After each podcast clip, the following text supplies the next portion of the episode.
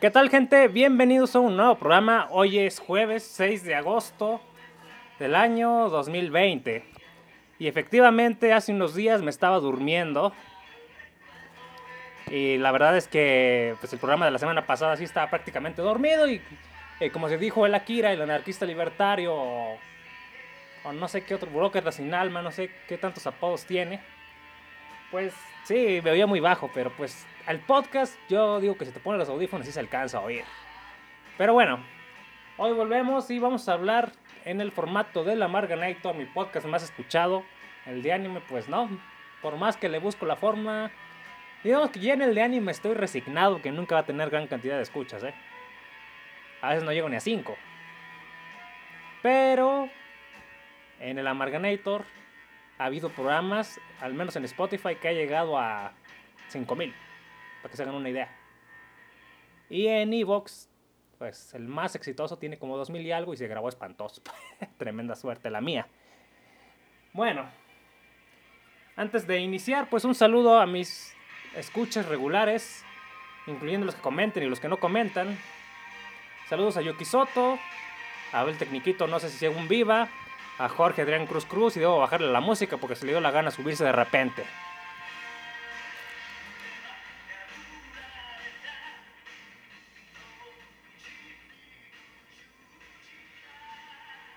Bueno, creo que ahí está un nivel aceptable. Y bueno, pues estaba saludando a las escuchas de siempre. A Alistair de repente anda aquí. A la Kira. A Roberto Vázquez. Aldebarán de Tauro, que le tuve que poner un apodo porque siempre me comenta como anónimo. O mejor dicho, me escribe como anónimo. Porque comentarios públicos no deja. Y pues todos aquellos que me escuchan, gracias por acompañarme. Se agradecen donaciones que me han dejado. Y pues no hay más que decirles. Por cierto, si me dejan una donación, que lo pueden hacer en mi blog gatocosmos.blogspot.com. Repito, gatocosmos.blogspot.com. Ahí viene un botón de donación. Ahí si me quieren donar algo, pues lo que les dé la gana. Puede ser lo mínimo que les permita la plataforma. Yo no estoy para exigir a nadie. Pero si lo hacen, les puedo hablar del tema que ustedes digan o que dé mi opinión. Recuerden, tema de vida diaria, tema de lo que vemos en el acontecer, eso es el Amarganator, si es en el programa de anime, pues de un anime que haya visto, ¿no? Es más, si no lo he visto, recomiéndeme uno y otros episodios y les doy mi opinión, solo que no sea Boku no Pico, eso ya está pasado de moda. Bueno, ¿de qué vamos a estar hablando hoy en el programa del Amarganator? Vamos a hablar de las quejas de los jovenzuelos, de las terribles consecuencias de la pandemia. Pero bueno, ese no es el tema principal, por así decirlo. Hay un canal, dejen ver si tengo aquí mi guía de programa. Sí, siempre tengo guía de programa, pero a veces se traba y es lo que me cae un poquito mal de, de mi tablet, que ya es bastante lenta. Tiene 6 años, eh. Ya debería haberla renovado, pero uno es código. Dije, no, funciona, solo que es lenta como Ok. Tenía dos temas antes de hablar de este, que de hecho es una petición de una escucha, que yo creo que debe ser un poquito más joven que yo. Por lo que me dio a entender, porque no me da muchos datos. Supongo que es más desconfiado que yo todavía. Bien por él, se le entiende.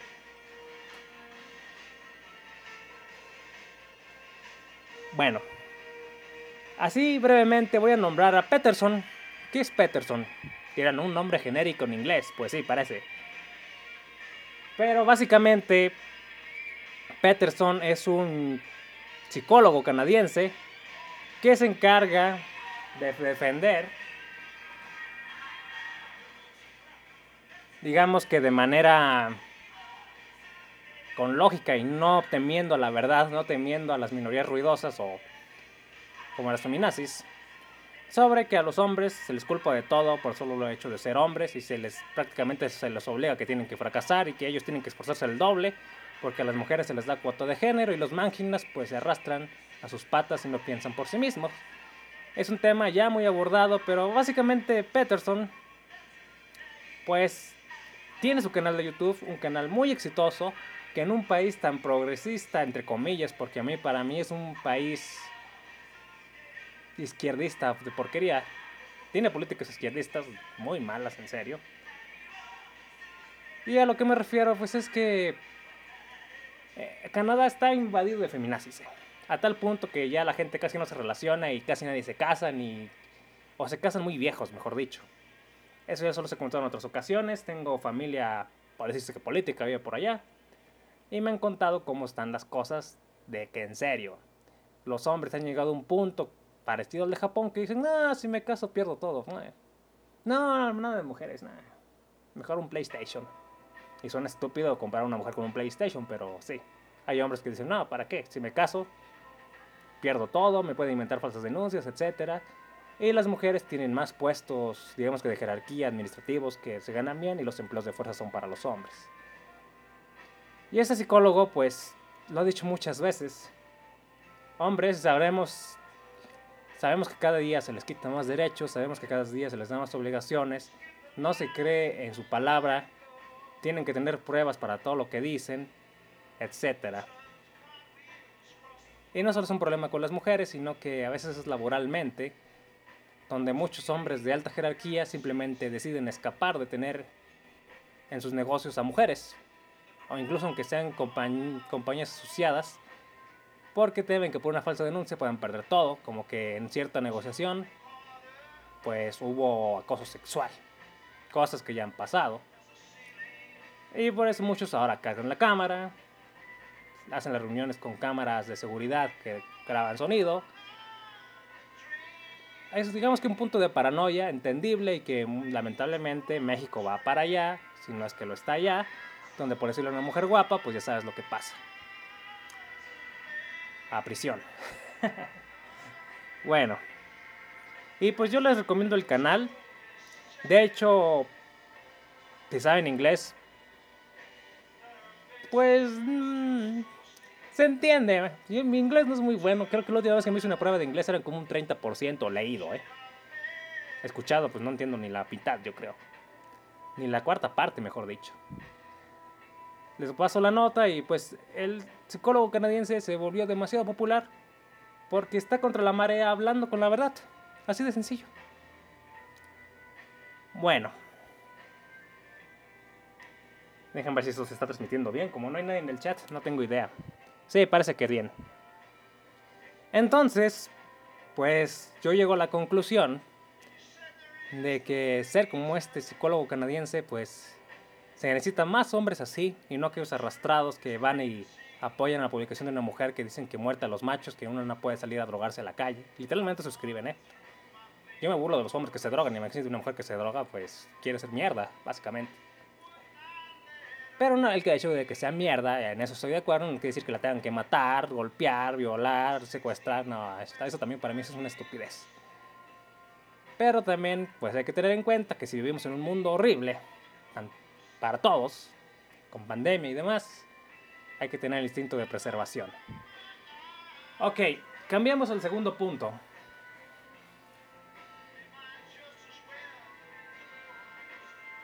Yo he estado buscando cómo hacer ejercicios.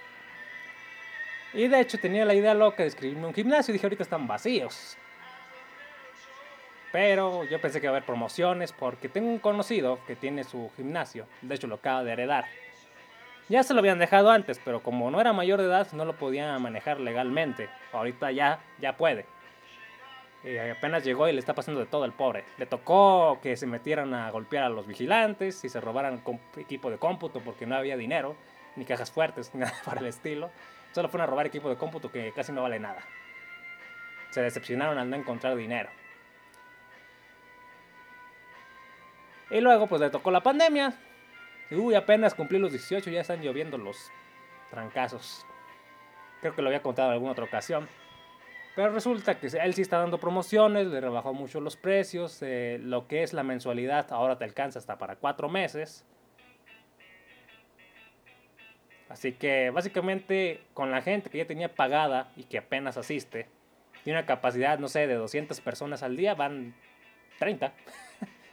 Aunque algunos ya pagaron. El problema es que si no hay nuevos de esos que duran un mes o dos meses para bajar para la boda o los 15 años, pues se pierden muchos de los ingresos. ¿eh? Y pues el tipo en cuestión, pues jovenzuelo, pues dio muchas promociones. Dos por uno, una, si te escribes cierto día en especial, te dan en vez de un mes, te dan varios meses. Ahorita ya ni recuerdo si eran cuatro o seis, la verdad. No le puse demasiada atención porque ahorita ya ni me habla porque hice un mal comentario de su hermana. Y fue sin querer. si quieren lo comento para que se rían un poco. Bueno, su hermana tiene 17 años, si no recuerdo mal. Y a ella también le dejaron negocios, pero esa es otra historia. Resulta que la hermana se metió a un club de tenis y un club de ciclismo, es una chica fresa, deportes fresones. Y es como la imagen oficial, digamos, que se toma fotos para promocionar y demás. En cierto club deportivo que no le voy a dar publicidad porque me caen gordos. Y bueno, es un adolescente, no son. es la imagen, por así decirlo, de ciertos clubes. Pero en ciertas fotos, una mujer que conozco, que es su enemiga número uno y que incluso la golpeó, que tal vez ya conté esa historia en otra ocasión porque yo ni me acuerdo. Pues dice, no, se operó el busto, mira. Y me manda fotos de la tipa y pues yo, yo voy a estar fijando en eso. Honestamente. No sé. Sí, me gusta, sí puedo decir que una mujer joven es bonita, pero no me gusta. No sé. No soy tan rabo verde como piensan. Pero, mm, ¿qué es lo que pasa? Pues se ponen a discutir en un grupo en que estoy, que si superó el busto o no, porque no estaba así de desarrollada. Y no sé, en cierto momento yo con sueño, este me estaba molestando, haciendo bromas raras, el muchacho este. No nos llevamos tan bien, lo vuelvo a decir, porque no lo dejaba drogarse y tomar alcohol. Pues, entre broma y broma, se me ocurrió preguntarle así secamente, oye, tu hermana se operó el busto. Y se enojó. Porque jamás había dicho yo un comentario así al respecto sobre ellos, sobre todo porque los conozco desde muy niños. Y me dijo viejo rabo verde. me bloqueó y ya no me volvieron a hablar. De por sí ya teníamos rencillas, ¿eh? Luego lo decir, solo me hablaban porque soy amigo de su padre. Y eso, que él me consideraba su amigo. Eso lo supe hasta que falleció. Pero bueno, volviendo a la historia, pues yo estuve yendo a gimnasios públicos donde la verdad cobran casi nada, 50, 100 pesos. Oigan, hay promoción en estos días y no, no vamos a abrir, pero aquí dice que está abierto, sí, pero te toman la temperatura y puedes pasar, pero no puedes usar las máquinas. Entonces, ¿a qué entro? Pues a trotar. Ah, y a distanciarse, porque partidos de fútbol no hay, ni de básquetbol, y las piscinas están cerradas. Pues puedo ir a trotar a la calle, a lo mejor me asaltan los policías, como siempre me pasa, o lo intentan, pero dije, no, así no vale la pena. y digo, con tanto enfermo, pues se entienden las medidas restrictivas. Entonces dije, bueno, donde está barato, no se puede. Y no creo que se pueda en mucho tiempo hasta que los rusos o los gringos nos manden la vacuna. No sé quién la tenga mejor hecha la vacuna contra el COVID. Pero pues dije, bueno, voy a ir a los gimnasios que están aquí cerca, que no creo que sean muy caros. Y resulta que estos pequeños gimnasios, en lugar de mejorar sus precios, los aumentaron, porque yo había preguntado antes. No, es que estamos cobrando esto porque tenemos muy poca gente, lo sentimos y digo, Pero el primer mes se lo damos a mitad de precio. Ya después va a estar más caro de lo normal. Mm, me dije, nah, no soy tan rico. Y si quieren saberlo en dólares, bueno, un gimnasio público aquí en mi municipio que puedes usar unas dos horas al día, como tres días a la semana, te cobra de 50 a 100 pesos. Que son como tres, de hecho. Son deportivos, en realidad. Solo que tienen su área de gimnasio. Y los privados van de los 500 a los 1000. En las instalaciones están. Pues sí, están mejor que las, del public, las públicas. Pero son un lugar mucho más cerrado donde el coronavirus pues está más peligroso, diría yo. Eso sí, pues tiene sus medidas de seguridad. Todos los gimnasios que de alguna manera han abierto, excepto ahorita que ahorita cerraron, ¿eh? porque volvimos al semáforo rojo, pero los que ya habían abierto, pues tenían divisiones, tenían desinfectantes, desinfectaban el equipo cada que una persona lo usaba. Todo el lugar apestaba alcohol y a pinol y a cloro y bueno, uno todo mareado, pero haciendo ejercicio. También lo que me interesaba era el equipo para boxear. Siempre me ha encantado eso. Pero pues no. Dije, no, así está caro. A ver, lo vuelvo a decir. 50, 100 pesos, a lo mejor siendo 130 pesos, es más o menos entre 3 y 6 dólares lo que cobra un gimnasio público, un deportivo público al mes en mi municipio. Un gimnasio privado, pues... Mmm, estoy malo para hacer cuentas. como 50 dólares, entre 25 y 50 dólares. Teniendo en cuenta que el salario mínimo de México al día, que no ganó el mínimo tampoco, pero es para que se hagan una idea, pues son como 6 dólares al día. Entonces no es costeable. Sí dan ganas de pagarlos, honestamente, pero en la época en la que yo trabajaba en gimnasios, el estándar de un privado, de los económicos, era de 150 a 200 por mes. Yo ahorita pues he disparado todo en su búsqueda de, intentar sobrevivir. Porque tal como me contaba este muchacho, antes de que nos peleáramos por un mal comentario que dije, y a lo mejor lo hice a propósito inconscientemente, pues está sobreviviendo a tablas, le paga a los empleados, no ha corrido a nadie, son empleados que de confianza de que tienen años ahí y mientras quieren seguir ahí, ahí los tiene. Aunque obviamente los tiene aburriéndose. A veces pueden ser más entrenadores que gente en el gimnasio. Y está muy personalizado, bueno. Son gente que ya tiene ahí 10, 15 años, ¿eh? Empleados de confianza. Yo era uno hasta que después de un zanfarrancho, que también se los puedo contar si quieren, pero me van a decir que es racista y no sé qué tanto. Bueno, se los cuento antes de ir al tema principal en sí. Pues, hace unos años, hay que decir que primero voy a contar la historia súper exagerada como la contaron. Yo era mucho de pelearme en el gimnasio. Peleas de arriba del ring, peleas de exhibición, peleas entrenando. Era lo normal para mí. A eso iba y a eso íbamos muchos.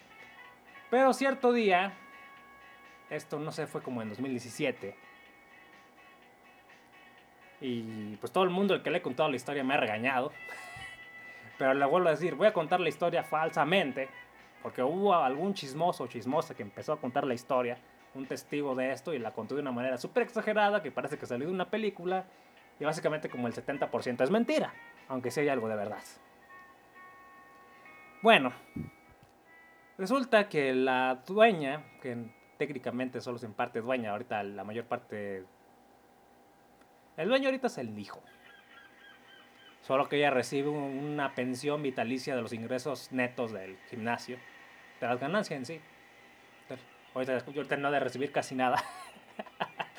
Porque las cosas están terribles, lo vuelvo a decir, está saliendo apenas con un pequeño margen para no cerrar. Muy apenas. Por suerte el edificio es de ellos, así que está difícil que cierren, pero recuerden permisos de gobierno, impuestos y energía eléctrica, etc.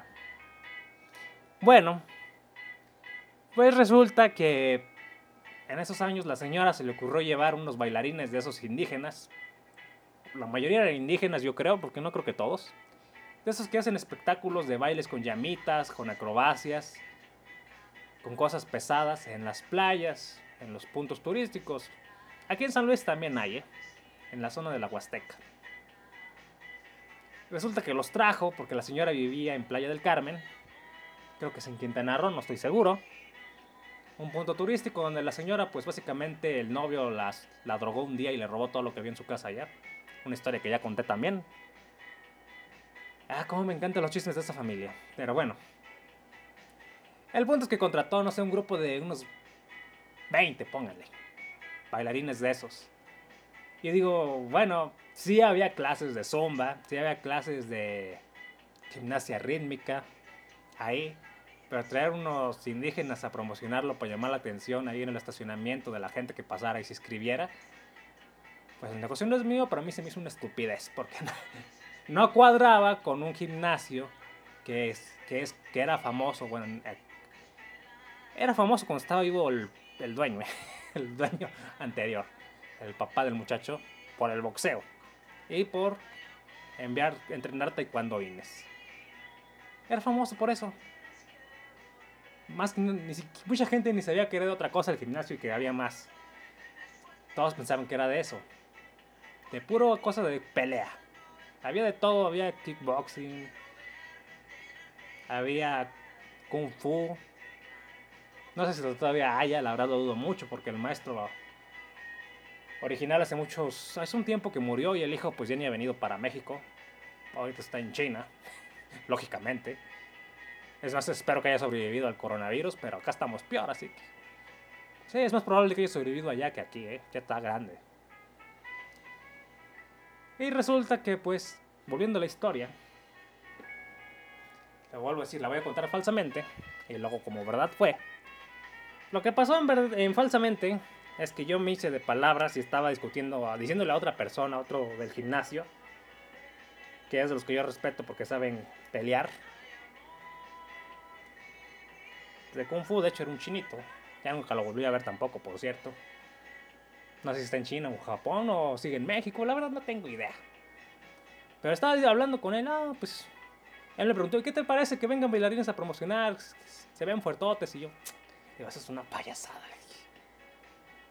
pero demuestran capacidad física, están bien fuertes, mira las acrobacias que hacen. Mira, con esa payasada yo me imagino que sí le bailaron Hernán Cortés. Y por eso perdimos la guerra y conquistaron México. Ahí lo dije muy fuerte, yo creo, porque uno de ellos me oyó. y me fue a reclamar. Y me habló, no, pues tenemos mucha capacidad física y somos más fuertes que tú y si quieres te lo demostramos. Y, pues sí, pero ¿qué utilidad tiene estar bailando así como guajolotes? Ya me imagino cuando llegaron los españoles y los vieron a ustedes así guajoloteando. Les dio risa, no, eso los matamos en, en, un día con 100 soldados. Y básicamente fue lo que pasó, junto con la viruela y otras epidemias. Y se enojó y me soltó un golpe. Recuerdo que cabecié. O sea, se fue el golpe contra mí, nomás me rozó. Y se lo regresé. O sea, apenas iba pasando su golpe, regresé la cara y le di un puñetazo. Hay que aclarar que ahí, ahí me dijeron abusivo porque la mayoría eran chaparritos. No sé de qué tribu indígena eran, si eran mayas o qué onda. Pero la mayoría eran como de unos 65 para abajo. Póngale de unos 55 a unos 65. Ninguno me llegaba a la estatura. yo no soy muy alto. Y digo, ok. Regresé el golpe y cayó noqueado. Uy, sí, muy fuerte, pero al baile. Para defenderse, pues no sirve para nada. Y recuerden que estoy exagerando la historia porque sí le estaban contando el chismoso chismosa en cuestión. Saludos Darkar, aquí contando historias violentas. Y pues... Después se me fueron más encima, como unos tres. Pero la verdad es que no sabían pelearlos, yo los iba aventando bien fácil. Uno me trató de agarrar la cintura. Y me acuerdo que antes que me agarrara la cintura, la agarré de la nuca y la, y la tiré al piso. Y golpeé, golpeé como cuatro en total, ¿eh? Pero la persona que lo contó falsamente dice que me peleé con 10 y que primero se me fueron poquitos y que luego los iba matando y masacrando y que luego cuando me iban ganando a ver, levanté a uno y lo arrojé contra un vidrio y que contra la puerta de vidrio y se rompió la puerta. Bueno, eso no pasó, eso fue una exageración. También que levanté una mesa y se las aventé porque eran muchos contra mí, eso tampoco pasó. Se alimentaron. este. También que empecé a dejar un noqueadero por el piso. No, noqueé como a dos y a dos los dejé amensados.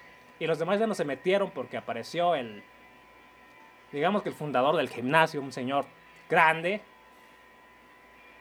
Y la pelea no duró, la pelea pues no duraría ni dos minutos. Exagerando, ¿eh? No duró nada. Me agarró del hombro y dijo, lárgate de aquí, por favor. Y como es un señor grande que respeto, Solo por la edad, porque eso de que le daba alcohol a sus nietos siendo menores de edad me cayó, me cayó gordo. Pues le puse... Sí, bueno, ya me voy. También le pensé, no, son como 20, todavía me faltan 16, ¿no? Van a sacar las resorteras o las, ¿cómo se llaman? Las ondas y me van a agarrar a piedrazos. Parece chiste, pero cuando me iba uno me arrojó una botella y sí me regresé a noquearlo. pero bueno, esa historia con la silla, dice Darkar. Pues los bancos están anclados, los bancos del comedor, porque luego entran y se los roban. Pero bueno, esa fue la historia súper exagerada. Lo que en verdad ocurrió,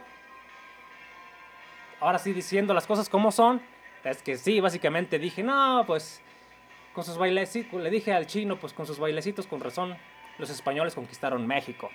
Y se ofendió muchísimo. Y sí me fue a decir que, que respetara, hablaba en español la persona que me lo dijo.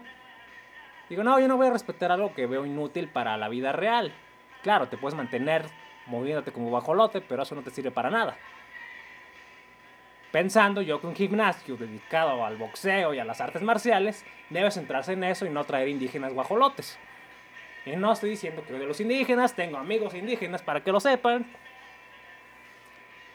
Y tengo raíces indígenas como todo mexicano y de hecho yo las conozco. Yo sé de qué tribu puedo venir. Por así decirlo, puedo tener ancestros otomís. Hasta donde yo tengo entendido. Pero pues estas personas lo tomaron como si fuera la afrenta más grande del mundo, porque pues obviamente el escaló. Hagan de cuenta que es como cuando Akagi de Slam Dunk se enoja porque ofenden el básquetbol y básicamente parece que se va a pelear a golpes con Hanamichi y Hanamichi le rompe la nariz con un balonazo y bueno. Y luego termina jugando básquetbol. Pues yo no iba a poner a bailar con ellos, obviamente, no, qué estupidez. y yo pues lo que les dije es que me parecían débiles. Podrán bailar muy bonito, pero eso no significa que tengan la destreza para defenderse en la vida real. Pensé, pensé yo y se los dije. Y desde cuando yo me di la vuelta y me empecé a alejar del chaparro este, él me lanzó un golpe, queriéndome pegar en la nuca. Pero lo vi de reojo. Sí me rozó el puñetazo, pero pues se lo regresé bien fácil. Todavía acababa de bajar el puño de golpe que me había tirado y lo noqueé. También, pues hay que ser sincero, yo le sacaba unos 20 kilos. O sea, sí me estaba haciendo, sí me estaba viendo yo abusivo, pero yo no lancé el primer golpe, solo lo ofendí. Y luego llegó, llegaron dos de sus compañeros, me intentaron agarrar de los brazos y como odio que me agarren, a uno lo tiré, a otro también. Se levantó un cuarto a calmarnos, entre comillas. Y ese es el que aventé contra el vidrio. El vidrio jamás se rompió ni traspasó por el vidrio como con mucha gente. Nada, nomás estrelló. Y creo que le pusieron un sticker del gimnasio y, nadie se da cuenta. Porque es vidrio reforzado, no, no se rompe tan fácil. Nomás se hizo como una grieta. Pero pues la gente chismosa lo va modificando de fea manera. Y yo no sé qué me decían los otros indígenas, porque no hablaban español. Pero decían palabras que yo, pues, ¿sabe qué dirán? El que me aventó una botella, eso sí fue real. Y que me regresé y que les aventé la mesa y no sé qué tanta tontería inventaron. No, las mesas no se pueden aventar. No sé, no sé quién inventó eso, cómo fueron modificando la historia de tan horrible manera. Pero sí me regresé y en lugar de irse a los golpes, el tarado que hizo eso, pues empezó, casi casi corre. Y nada más lo alcancé a tirar al piso. Solo para humillarlo porque no le lastimé. Básicamente chilló como cerdo herido. Yo ya le iba a golpear y él... ¡ah! Así le hizo. Y pues yo, el racista, gato Cosmos, según ellos, pues es cuando llega el dueño, que estaba viendo todo por las cámaras de seguridad, solo que como camina lento y en lo que bajaba del segundo piso por las escaleras a detenerme, pues se tardó y, y por eso las cosas estaban empeorando. Y me dijo que no me quería volver a ver ahí en el gimnasio, desde entonces no trabajé ahí. Esto fue en 2017. Y si se dan cuenta, pues convirtieron una riña, le vuelvo a decir, de dos minutos o menos, en una historia súper peliculesca que nada que ver con la realidad. o sea, una que otra cosa parecida, pero básicamente convirtieron una riña de aventones y noquear a dos y, y tumbar a otros en una masacre de combate de kung fu a muerte con cuchillos. No sé, que en verdad no sé cómo la gente exagera, de por sí tengo una imagen negativa sobre lo violento que soy o lo bueno que soy para provocar a la gente con palabras y que se me vayan a los golpes a ellos primero. Porque es muy raro que yo hice una pelea. Muy, muy raro. A ser del 1% a lo mucho, ¿eh? De cientos de peleas en realidad. Y pues estuvo la historia. Y ya cuando me empezaron a contar la versión súper modificada y que arrancaba las sillas del piso porque están ancladas, o digo, las mesas y y que me pasaba golpeando indígenas por racista. Y bueno, pues yo soy moreno, ¿por qué voy a estar discriminando gente que es genéticamente cercana a mí? Y sobre lo que me veía abusivo por estarme peleando con musculosos que miden unos 65 para abajo, pues sí, me veía abusivo. Hay que decirlo que sí se veían bien fuertotes, pero... Sí, yo estaba mucho más pesado que ellos. Hay que ser sincero. Creo que solo uno tenía una estatura un poquito mayor a la mía y, ese no se metió. y luego, ¿por qué no defiendes a tus compañeros? Pensé yo, güey. Cada pensado, no, me, me ganan. O no le gustaba la violencia, no todo el mundo le gusta la violencia como a mí. Hay gente que es tranquila por naturaleza. Y pues no. Fue un intercambio, no sé. Si, si lancé cinco golpes bien dados, o sea, que acerté cinco golpes bien dados fueron muchos. Pero aquí empiezan a inventar que agarré patadas y patadas voladoras y... Bueno, yo casi nunca uso las patadas para pelear en los últimos tiempos, ¿eh? antes sí las usaba. Uso más rodillazos. Pero bueno, y ahora me doy cuenta porque mucha gente del gimnasio que me encontraba después me veía feo. Miren, ahí va el racista. No fue por racismo, fue porque no me gustó que llevaran gente. Gente, digamos que bailarines a promocionar un lugar de combate. Es lo que me molestó. Y el negocio no era mío, pero me molestó. Dice Darkar peso pluma versus peso gallo. No, ahorita le ando tirando. Bueno, en aquellos años como peso súper ligero yo. Y los otros. No, sí, yo creo que sí eran peso gallo. también, también chaparros y. Y bueno, es una vieja anécdota que puedo contar. A veces quisiera que esos chismosos que modifiquen la historia, lo que pasó de una manera tan fantástica, escribieran libros. Tienen muy buena creatividad para ello. Pienso yo. No quiero saber qué han contado sobre mis otras riñas. Porque seguramente lo han convertido en cosas increíbles. ¿eh? Luego voy a preguntarle a mis informantes que cómo han contado ciertas historias o ciertos pleitos ahí. Porque seguro fue de una manera maravillosa, increíble y peliculesca. Que también hay que decir que la mayoría de ese gimnasio eran bien marihuanos. Y a lo mejor así vieron la historia. Y no estaba pasando eso en realidad. Sí, hubo muchos problemas con dopings y consumo de drogas en ese gimnasio, tristemente. Eh, así que no es payasada. Muchos eran drogadictos de, de oler pegamentos y demás. Y precisamente el gobierno los llevaba, patrocinados, digamos, con cierta beca, para que se compusieran. Yo diría que como en la tercera parte funcionaba. Pero pues yo no sé el afán de mentir y mentir, o me odiaban, o se les hacía muy divertido modificar lo que yo hacía, y el parecer 30 veces más loco de lo que sí soy. En fin. Y bueno, cambiamos de historia antes de que me sigan pensando que estoy más loco de lo normal. Es más, podría... Voy a, voy a investigar qué otras historias han contado de mí, cómo las modifican y luego les cuento. Porque... No, en serio, no. Y luego me han preguntado Varias personas me preguntaron, ¿tú, quieras, ¿tú qué hubieras hecho en el caso de los de la golpeadores del ladrón asaltante de combis? Dicen, tú también le hubieras pegado, yo hubiera sido el primero que lo hubiera agarrado. Y sí, alguna vez en cierto lugar, cierto otro camión, hice cosas parecidas, pero nadie me ayudaba, ¿eh? Y muchas veces tenía que escaparme yo porque eran muchos contra mí, tristemente. Pero logré mi objetivo, que era que no me robaran. Así que salí a garón arriesgando el pellejo, además, diría yo. Bueno, cambiamos al. Tanto está mi guía. Ya ni sé ni qué punto voy porque la guía se traba. Cuarto punto, no sé. ¿Recuerdan que hace unos programas les contaba cómo la bicicleta, gracias a la pandemia, se multiplicó sus ventas un 5000%? Bueno, lo del 5000% me acabo de enterar. Esto en Europa, esto en, en ¿qué me parece? Asia, principalmente. En América no tanto.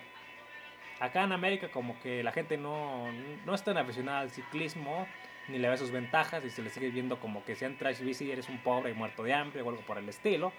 O te dicen pobrecito, ay cómo sufre. Lo digo porque yo he andado en bici, llega una loca que no he visto en años y me quiere llevar. Ay, si tuviste la cajuela te llevo. Eh, no, capaz abusa de mí. No, no lo digo por eso, simplemente como que me ofende. Si lo que yo quiero al moverme en bici o ir a trotar, que ya casi no lo hago gracias a la pandemia que me traían los soldados de vuelta a la casa, No, ¿por qué anda trotando? Usted ya está grande. Y ahí me traen de regreso a la casa. Y ya no salga. Bueno, ahora salgo en la bici, pero por cuestión de trabajo.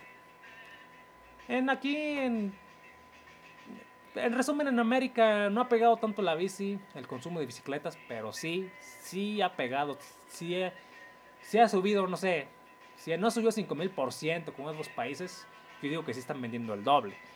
Hay muchas cosas que han escaseado, muchas cosas que se han agotado, tienes que usar refacciones réplica porque no hay de las de marca. Todo ese tipo de cuestiones.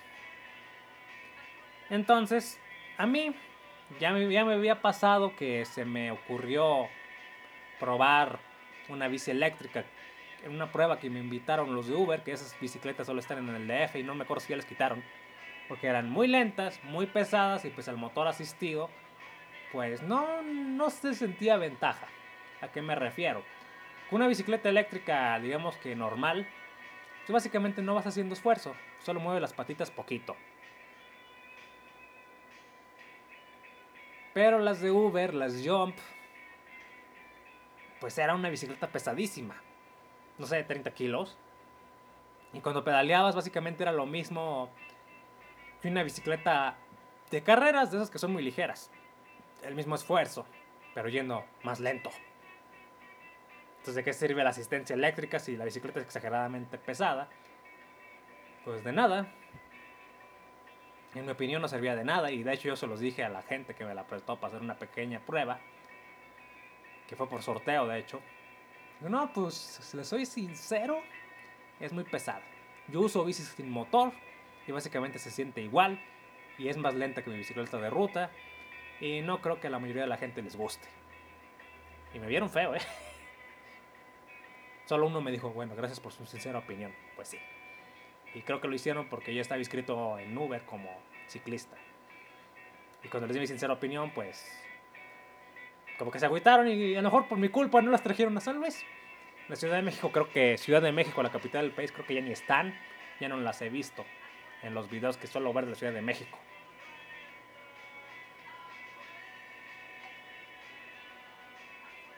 Dice, dice Jack, aquí los talleres de bicicletas sí tienen más trabajo.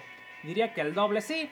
Y básicamente eso es por porque la gente está huyendo del transporte público, donde toda la gente pues se la pasa tosiendo, embarrando los mocos en el asiento, van comiendo papitas, en serio. Conozco gente hasta de mi familia que hace eso, tristemente, en lugar de cuidarse. Y pues básicamente sí, sí aumentó el ciclismo en México. Lo decir al doble. Y cuando haya la vacuna, si es que la hay, va a volver a lo mismo, un, crecimiento muy lento. Ahorita sí está de moda, digamos que más las bicicletas, he visto más bicicletas eléctricas, pero y digo, cuando se pasa la la pandemia, la gente va a volver al camión porque el mexicano es gordo, fofo y, y, pues flojo en ese sentido. Dice Jack, yo opino que es mejor una moto que una bicicleta eléctrica. Um, Fíjese que yo pienso lo mismo, entre comillas. ¿Por qué?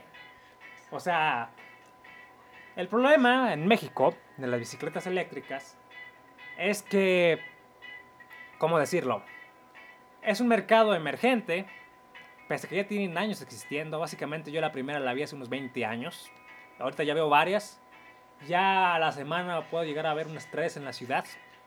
3 de 5.000 bicicletas normales pero es algo. En Europa básicamente ya son la mitad.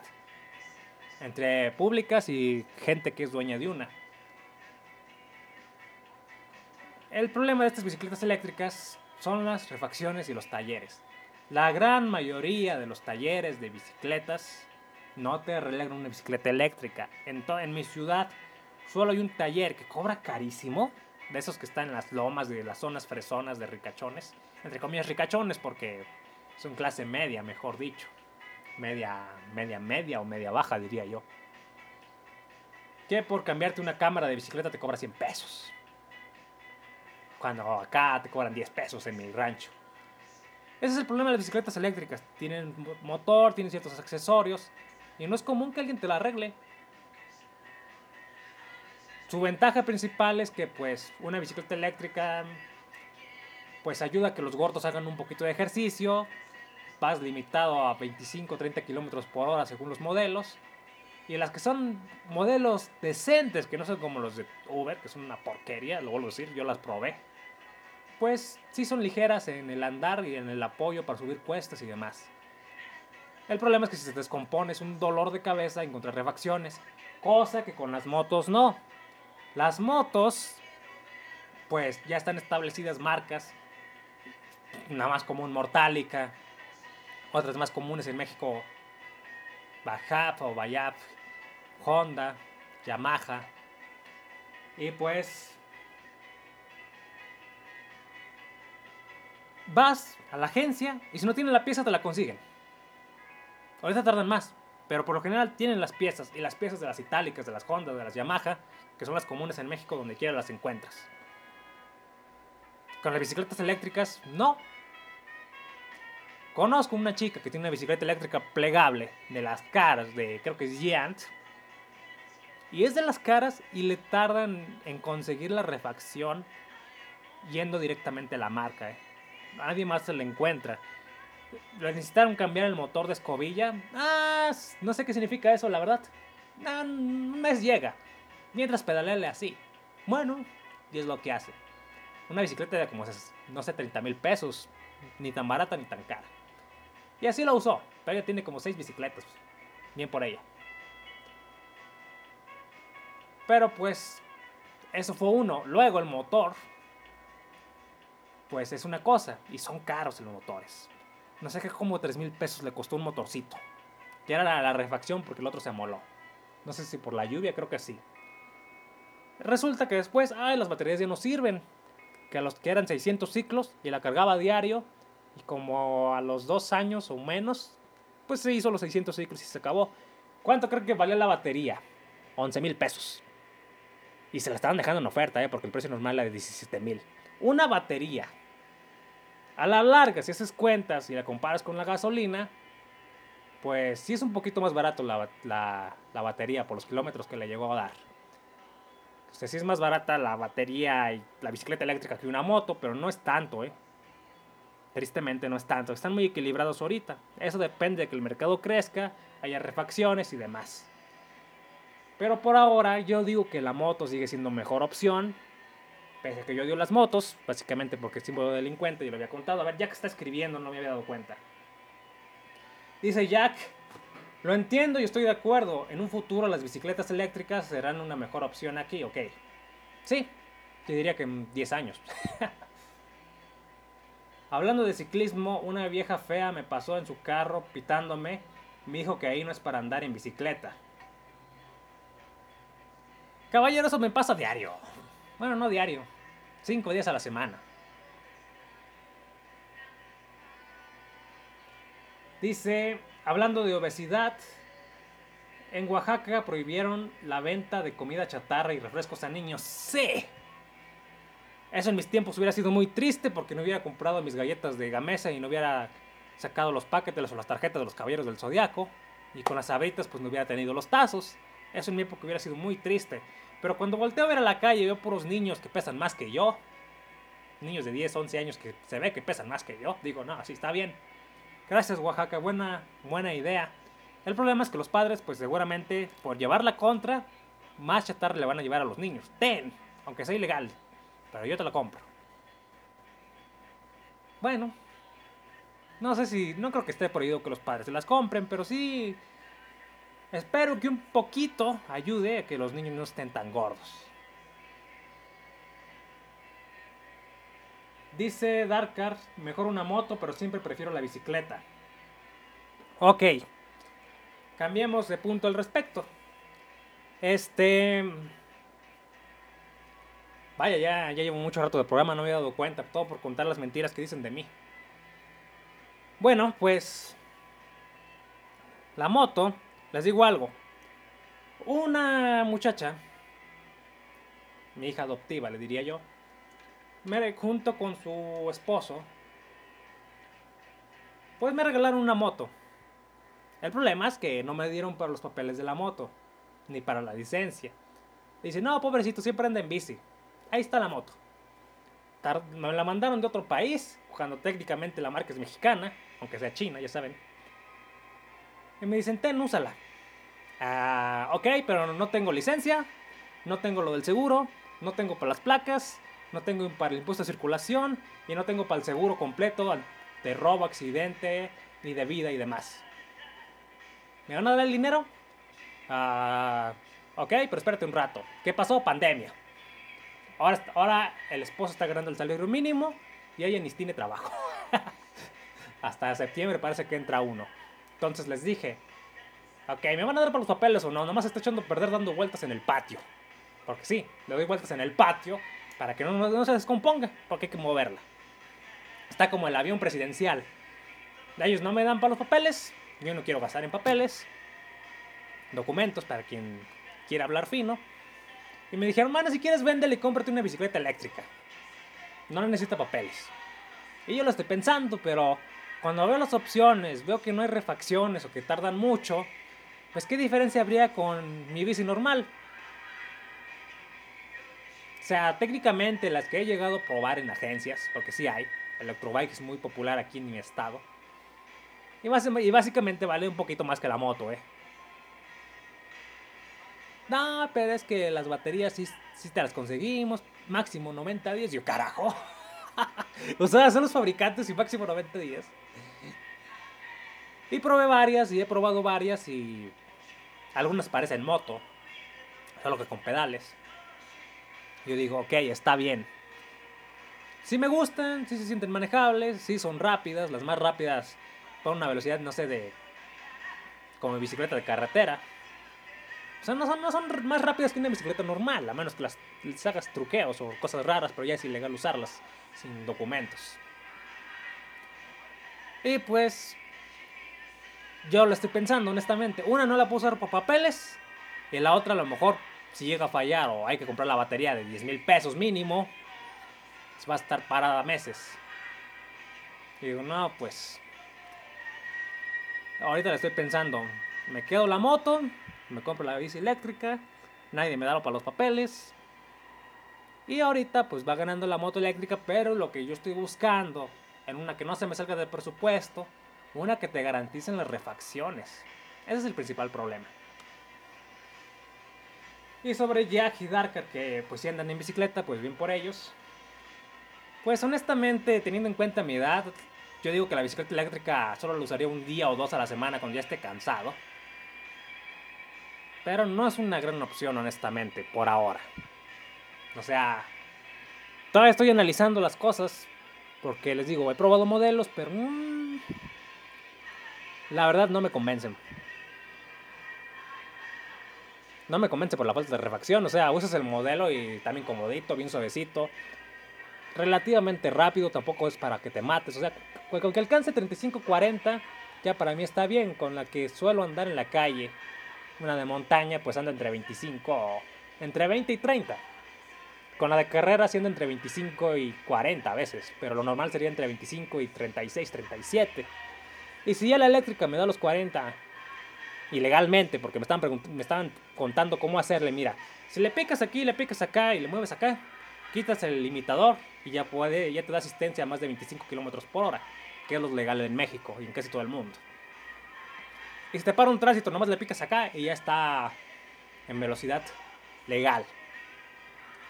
Ah, ok. Una agencia de bicicletas me está recomendando cómo trucarla para ir más rápido y legalmente. Mm, me interesa. Pero por ahora, pues, todavía la estoy pensando mucho. Porque si son 10 mil pesos de papel, si 10 mil pesos y necesito otra batería. O sea, pues hay que ver si los desquita en cuestión de trabajo. En fin.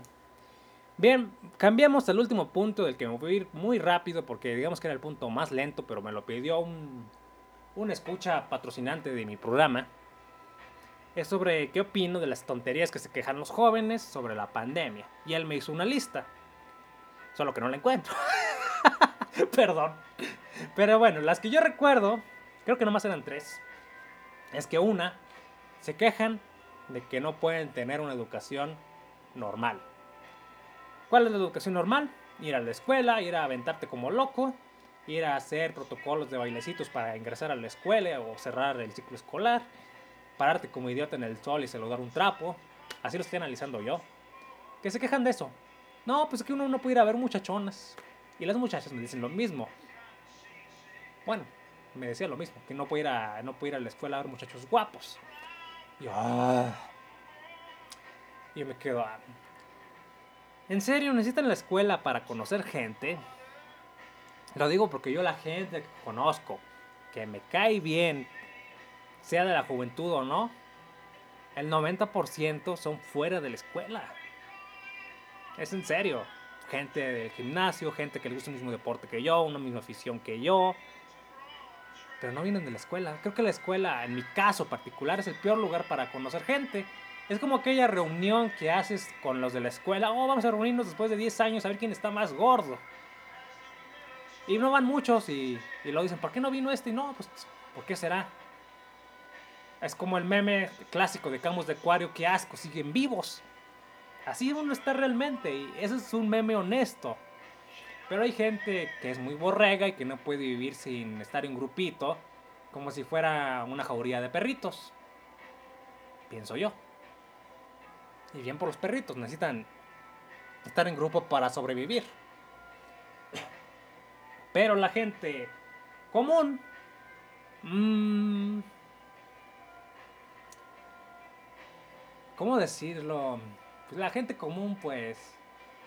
El ser humano es naturalmente sociable, en su mayoría. Yo no. Yo me considero antisocial o me lo han dicho muchos. Pero pues... No sé, se me hace una estupidez.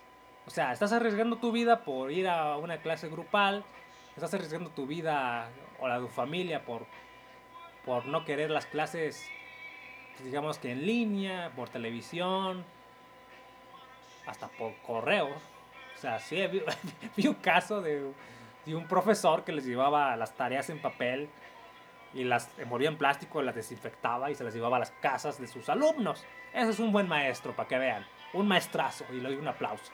Y iba en su triciclo.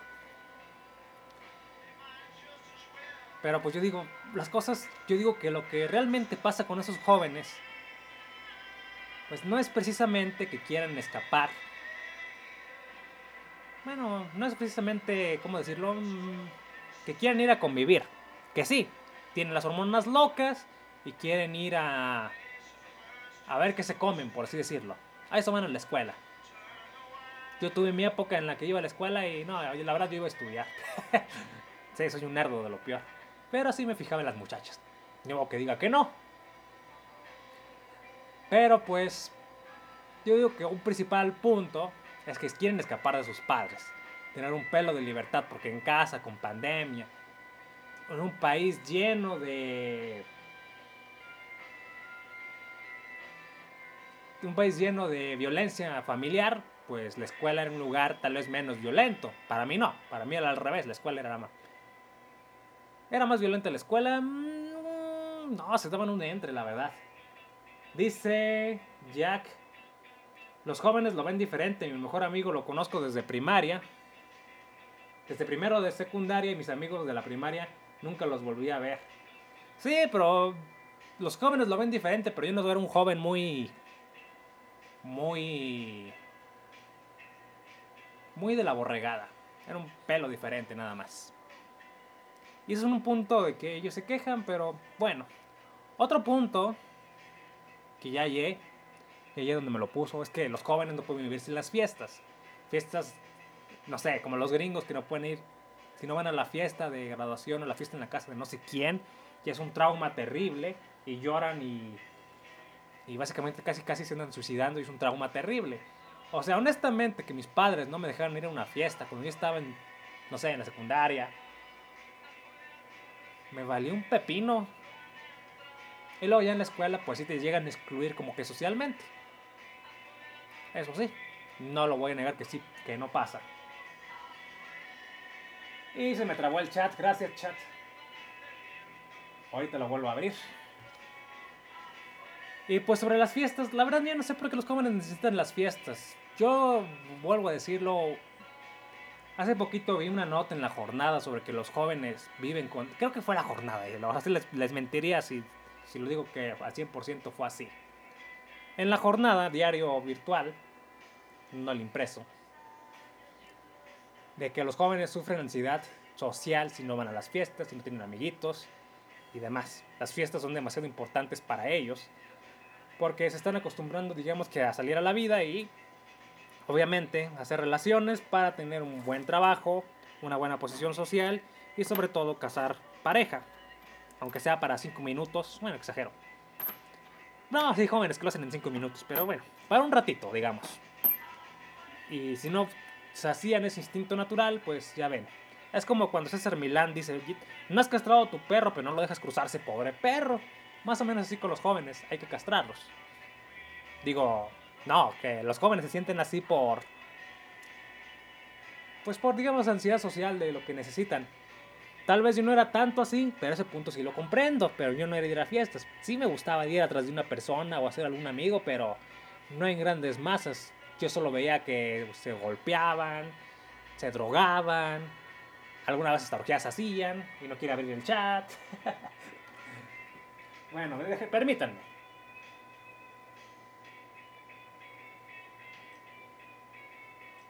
Bueno, está cargando el chat supuestamente. Firefox, me fallaste. Mejor hubiera abierto Opera.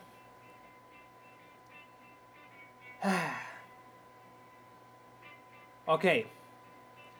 El tercer punto, sobre el que se dice que se quejan los jóvenes con esta persona que me, me escribió. ¿Serán sus hijos, sobrinos? No me lo aclara. Pues andará muy estúpido, pero es que no pueden salir. Pues, de compras. Sí, de compras. Tanto hombres como mujeres. No, es que ya no podemos ir ni. Ni. ¿Cómo, cómo dice? permítanme, permítanme. Es que ya no podemos ir ni por la playerita y escogerla. Por Dios, hay ventas online. Y es cuando más ha disparado este mercado. Y, y sobre que no pueden salir y que eso los estresa, hay una cosa llamada ejercicio. Pueden hacer ejercicio en sus casas, aunque sean unos huevones de miércoles.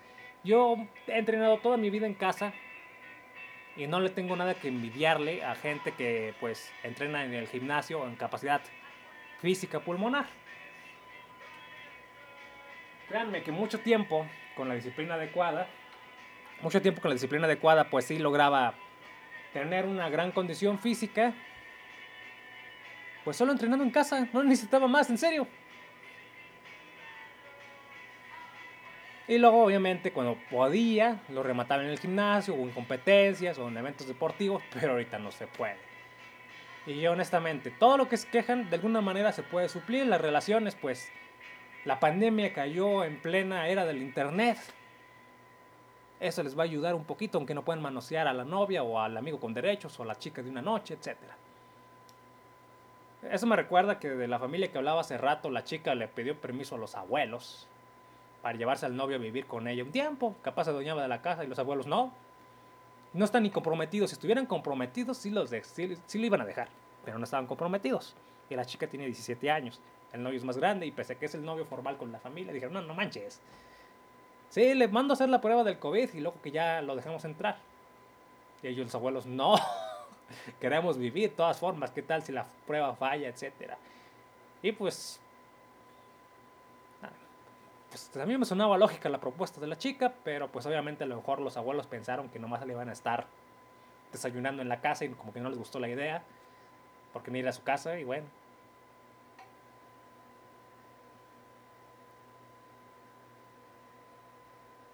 Dice, a ver, ya por fin cargó el chat.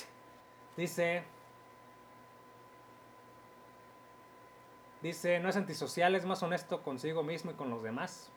Vaya, Jack, lo dice de una manera peculiar, pero se agradece. Mientras no sea psicópata, todo está bien. Uh, ok, me han salido ciertas psicopatías en ciertas pruebas, pero bueno, esa es otra historia.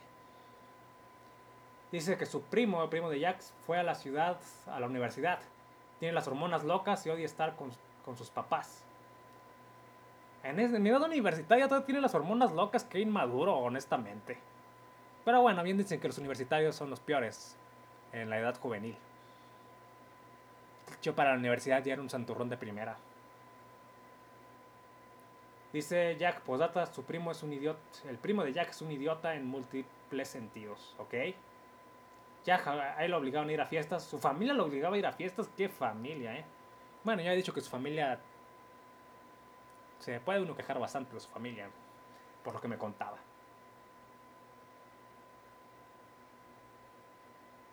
Dice Darka Horchata, diríamos aquí en la Ciudad de México. Creo que es horchata en todo México. Mm, quisiera saber a qué se refieren, pero como el chat me abrió después, seguro dije algo relacionado y ya se perdió. Luego que escuche el audio me daré cuenta. Dice Darkar. Ok. Y así concluye el programa de hoy. Gracias por que me acompañaron, Darkar, Jack y los que me escuchan en podcast. Me salió un programa algo largo por el tema que me pidió. Me pidió una escucha y anécdotas de historias que las modifican para que parezcan películas, básicamente. No sé qué gana esa gente mentirosa con. A lo mejor les caigo gordo y lo hacen para que la gente me odie más, no sé. O nomás simplemente son chismosos. Pero pues hablamos de todo un poco. Gracias por haberme acompañado. Saludos a Jack, saludos a Darkar, a mis escuchas regulares que ya había saludado al principio.